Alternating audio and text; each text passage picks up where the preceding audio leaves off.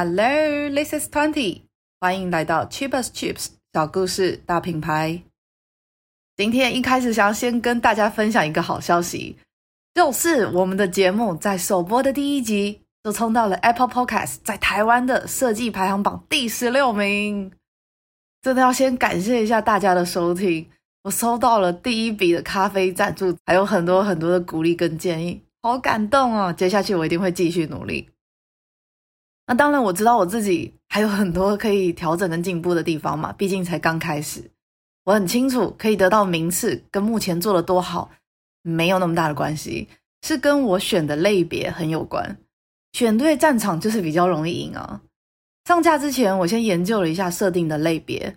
如果我今天把节目放在相对热度很高、很多人收听的商业大项里的创业子分类好了。虽然收听的基数很大，但同样的也非常竞争。对我来说很难在草创阶段就冲出排行榜。反而是我设定在艺术类的设计子分类里。除了设计以外呢，我又多讲了一点品牌经营啊，还有创业的一些小困难，这样子就会很快的就跳脱出来。如果你们是我在草创的阶段，到底是要选择当下实际收听人数比较多呢，还是排行榜冲上去之后，在各个平台的版位往上移，曝光变多，那我选择的是曝光度，因为这个是最快的方法，可以让有需要的人可以快速的就搜寻得到我。这些有需要的人就是我的目标受众。那今天的主题就是想要借机多聊一下目标受众。我想到一个有一点点歧视又很真实的故事，来跟大家讨论一下品牌里的目标受众。那目标受众到底是什么呢？也就是大家更常听到的 TA（Target Audience） 的缩写。不只是品牌，很多人都很爱讲 TA、TA、TA。但是你知道到底什么是 TA 吗？今天如果你是候选人或者是助选员，选举造势，选民就是你的 TA；如果你是打工人，工作简报，老板就是你的 TA。假设你要求婚告白，对象就是你的 TA。现在正在收听的你，就是我的 TA。生活场景中有各种不同的情境需要，我们都会自动的斟酌调整一下自己的表达方式，来串接你跟目标受众之间的距离，让双方都达到共识。目标受众跟品牌的关系，就是你跟品牌之间的距离。品牌有他的故事想要说给你听，你有你的需求，可能会选择他。今天就是想要用我自己遇到的故事经历来跟大家聊聊 TA 目标受众。我在上海的时候啊，有一个蛮好的意大利朋友，叫做 Tomaso。他的外表是属于北意那一种有一点点偏白的南欧人，长得有点胖胖的，又是一个大光头。其他的中国同事都是叫他 Tomato。刚刚我就有说到了，有一点点歧视的味道，怕大家误会我，又或者是让人感到不舒服，在这边要先跟大家打一下预防针哦。接下来要分享的是我个人经历，又是在设计圈圈里面的情况而已。在设计产业里，常常会有政治不正确的情况。最常见的呢，是大家更喜欢外表独特或者是有个人特色的人。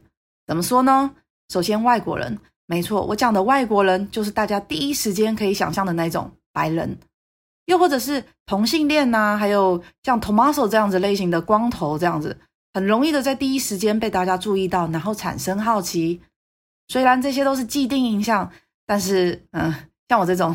异性恋生理性别出生之后就没有差异的，就真的比较难在第一时间被大家注意到。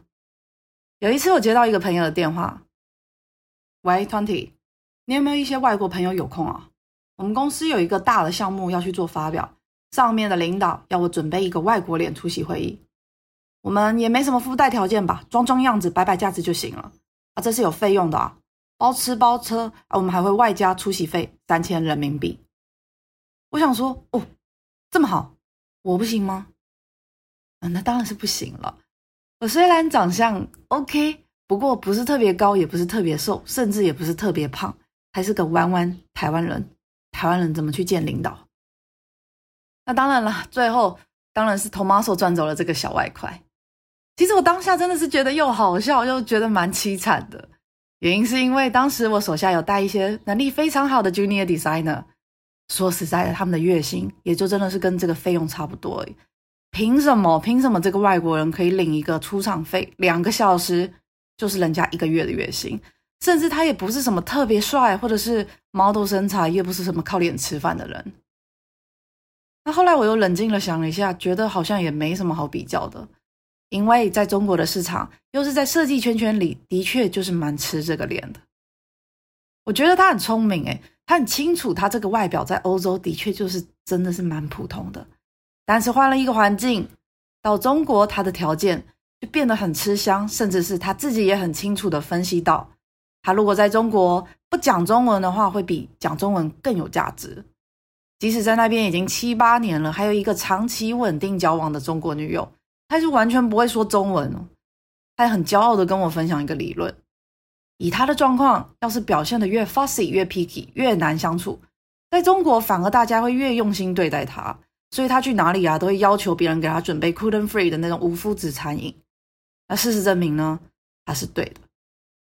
我真的是有的时候真的是很佩服他这样子活得有够明白，因为他其实是用很理性的思考去评估了一下他生活状态，选择了对他最有利的方案，为了他的目标受众，也就是中国市场了。他可以装得更机车，或者是不学中文，然后要求一堆，真的是不了解他的人都要被他骗了，以为他天生难相处。当然了，我我觉得这里面还是存在了很多就是懒惰的成分在啊。补充一下，这些事情都是发生在疫情前，现在的状况到底是怎么样，有没有改变，那就不太清楚了。我想想，就是以前在中国工作，真的是有蛮多地方特色，蛮好笑的。刚刚讲的 Tommaso 呢，就是在生活中针对自己的目标受众来去做调整的案例。那至于我呢，我刚刚好最近还有另外一个案子可以跟大家分享，是我自己发生的活生生血淋淋的事情。那这个事情呢，其实是我为我自己的产品找到的目标受众。那前阵子的时候，我在跟朋友聊天，然后呢，大家就在 Line 上面狂丢我丑图，我就觉得好烦啊！到底大家有事吗？我是真心的觉得有一点点小小的困扰。会被困扰的原因，是因为我个人平常喜欢很有想象空间，有一点点怪诞，有。丰富色彩、线条又很利落的那种风格，有点像是 Wes Anderson 的电影啊，或者是 Jamie Huang 的家具，都是我个人非常喜欢的类型。虽然我承认丑的可爱也算是可爱，但是我发现明明平常这些人都是我的同温层，为什么？为什么在 Line 贴图这个选择上面，大家还是比较喜欢这种丑萌丑萌的？难道没有人跟我一样比较喜欢有气质一点的吗？那所以我就想说，无聊来做个实验，那我也来画一组丑贴图好了。那既然要丑，就要够丑够简单，所以也完全没有什么修饰，也没有什么色彩，也不要花太多的时间。那同时间呢，我还准备了另外一个对照组。我因为自己之前一直都有在 Instagram 上面经营 IP 的设计，想说都有素材了，顺便加减推广一下嘛，所以就稍稍改造了一下我自己的 IP，变成了 Line 贴图。那结果大家知道最后是怎么样吗？结果就是丑图卖的超好的，我想说啊，怎么办呢？虽然说早就已经有预料到了，但就是很心酸啊！难道不能两组都超卖吗？嗯，还真的是不太可能。原因是因为台湾人就很多人都很喜欢丑萌丑萌啊。再过来，我选的主题是毛小孩，爱毛小孩的人就超多呀。有猫有狗就给赞。其实我自己也是，何况用 LINE 贴图。就是要不花脑，好笑为主。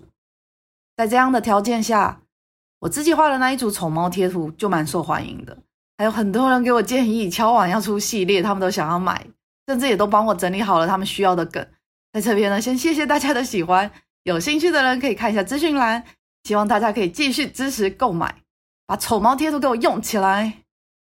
那另外一组呢，相较之下就是比较高冷，感觉也很有距离。在 Line 的这样子使用场景下，也真的是不好笑，也不好使用。Line 主要都是亚洲人在用，那当然我们现在讲的就是以台湾啦。我画的图明显不是为了这些使用者跟使用情境来去做考量，所以卖的不好也是必然的嘛，也不需要太走心。同样有兴趣的人还是可以参考一下资讯来，欢迎追踪 IG 分享。讲完了这些发生在生活场景中的使用目标受众的运用案例。接下去，我想要回到品牌，讲一下大家更有感的。好了，那我用吃的品牌来讲讲，让大家更好理解，更有共鸣一点。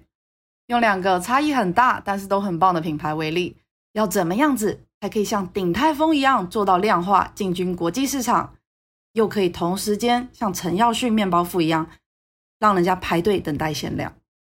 我先说一下哦，鼎泰丰我自己非常喜欢吃。如果你有需要要带外国人吃饭这种需求的话，选鼎泰丰准没错，保证中。我吃过各国的鼎泰丰，那我在国外的时候，偶尔有点想念台湾味，还是会跑去吃。真的，各国的感觉都不太一样，尤其是杜拜，我觉得可能是因为那边是穆斯林国家，除了不能吃猪肉以外呢，有很多不同的香料啊、调料啊、油啊，虽然吃起来口味真的差异蛮多的，但还是都好吃。推荐大家如果在国外，还是可以去试试看、吃吃看、比较一下。至于陈耀旭面包铺呢，其实他的店也就是在台北市的中山国中附近，刚好就在我的前公司附近。每一次经过的时候都大排长龙，那我也有很多的朋友一直都在推荐我，尤其是到了中秋节的话呢，还要提早三个月前排队。虽然我自己也是台湾人，但我真的有的时候真的没想没有想到，哎，真的小看大家了。因为每次我都很想要吃吃看，但总是忘记或是错过这个排队时间，总之都是没有吃到。哎，我下次有机会的话，我还是会去试试看。那当然啦，用这两个品牌来去做比较的话，是有一点点不太客观的。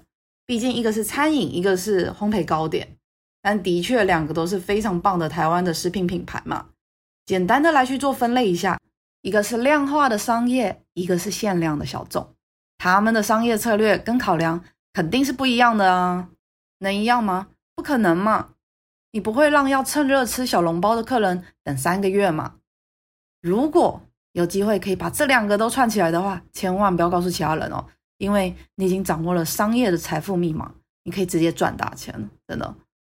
但我们可以就是归类一下这两个品牌成功的模式，其实就是找到了适合自己的受众目标。很明显的，只要找到适合自己的 TA，即使你再独特、再小众，都会有非常多人喜欢。以品牌来说的话，要找到适合自己的目标受众，首先就是要先观察他的生活特性。在这个阶段，设计师会花很多的时间在研究目标受众的生活模式。通常我们会用一种设计方法，叫做 persona，用中文来解释的话，叫做人物志。persona 就是把目标受众设定为一个非常明确特定的人物，从他的年纪啊、性别啊、习惯啊、喜好、职业、穿着、教育背景、婚姻关系，全部都要设定的非常详细。这个设定呢，最好是要细到定到。像是了解自己的小孩，又或者是感情对象一样明确。除了清晰的人物设定以外呢，还要设定一个特定的明确的情境。那到底是要多清晰又多明确呢？如果我是在 in-house 品牌里面工作，常常会私心偷偷挪用一下自己喜欢的明星啊演员当做假想对象。例如说是《银翼杀手二零四九》的主角，Rangosling 好了，我自己超级喜欢他的。然后设定他要在二零二三年新电影上映之前出席坎城影展的红毯好了，就是要设定到这么精确的人物，外加一个很明确预设的场景，这个也是一个很好的方法来去想象你自己品牌代言人。如果你都没有喜欢的明星呀演员，也可以把自己设定为这个对象，因为你自己应该就是自己品牌的最佳代言人，也应该会是最重要的目标受众之一。这个方法也可以适度的分析、了解到他们的综合习性，还有会困扰他们的痛点，最终提出符合他们喜好的产品。这也是一个很棒的方法，从另外一个视角来去检视一下自己的品牌跟产品是不是能够有效的让人家理解。以 Tomaso 来说，他就是了解了中国的设计圈里面需要一个非常臭屁的外国脸，所以他提供自己来去满足这个需求。以我的丑猫贴图来去解释的话，就是了解了台湾的 LINE 对话里面需要的大多都是好笑丑萌的梗图，所以满足这样子需求的方式推出来的产品就会很受欢迎。当目标受众贴近你的品牌的时候，其实你花的时间比较少，用在对的地方，找到适合的人群，就会很容易的受到大家喜爱。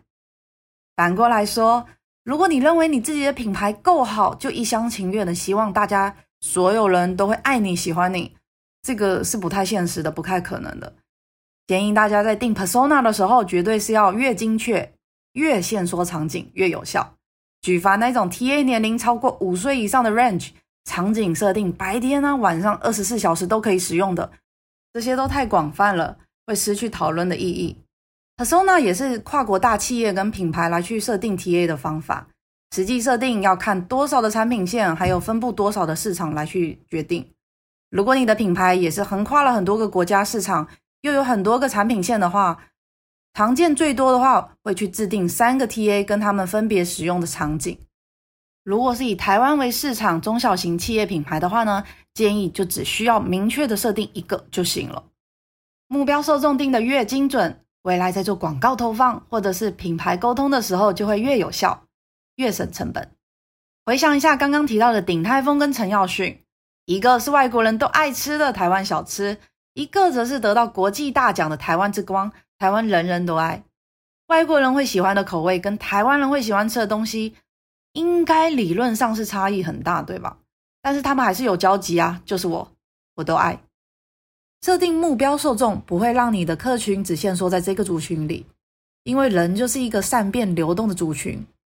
这个方法只会让你更清楚的在前期找到产品开发的方向，也会降低后期的行销成本，让你用最少的钱达到最大化的效益。这个逻辑其实也不只限定在创业跟品牌上面，甚至也不是只有在中国或者是在特定国家场合才会发生，在日常生活中或者是你的感情关系上，全部都可以来去做使用。就像是我的丑猫贴图，即使花的时间比较少，但用在对的地方。即使是再丑，都会有很多人喜欢。总结：清楚的目标受众可以帮助品牌找到适合的族群，在特定的管道下去发挥，相较之下就会很省力又很有成就感。想要找到自己的 TA，可以制定 persona，也就是设定一个非常精确特定的人物，在特定的使用场景里，针对这个情境为中心做出发，制定出适合的方案。这样子就可以很快的找到最佳的方式，有效的把品牌跟产品都推出去。所以，我的 TA 观众们，欢迎留言告诉我你的想法，帮助我把小故事大品牌做得更好。以上，今天就先这样吧，拜。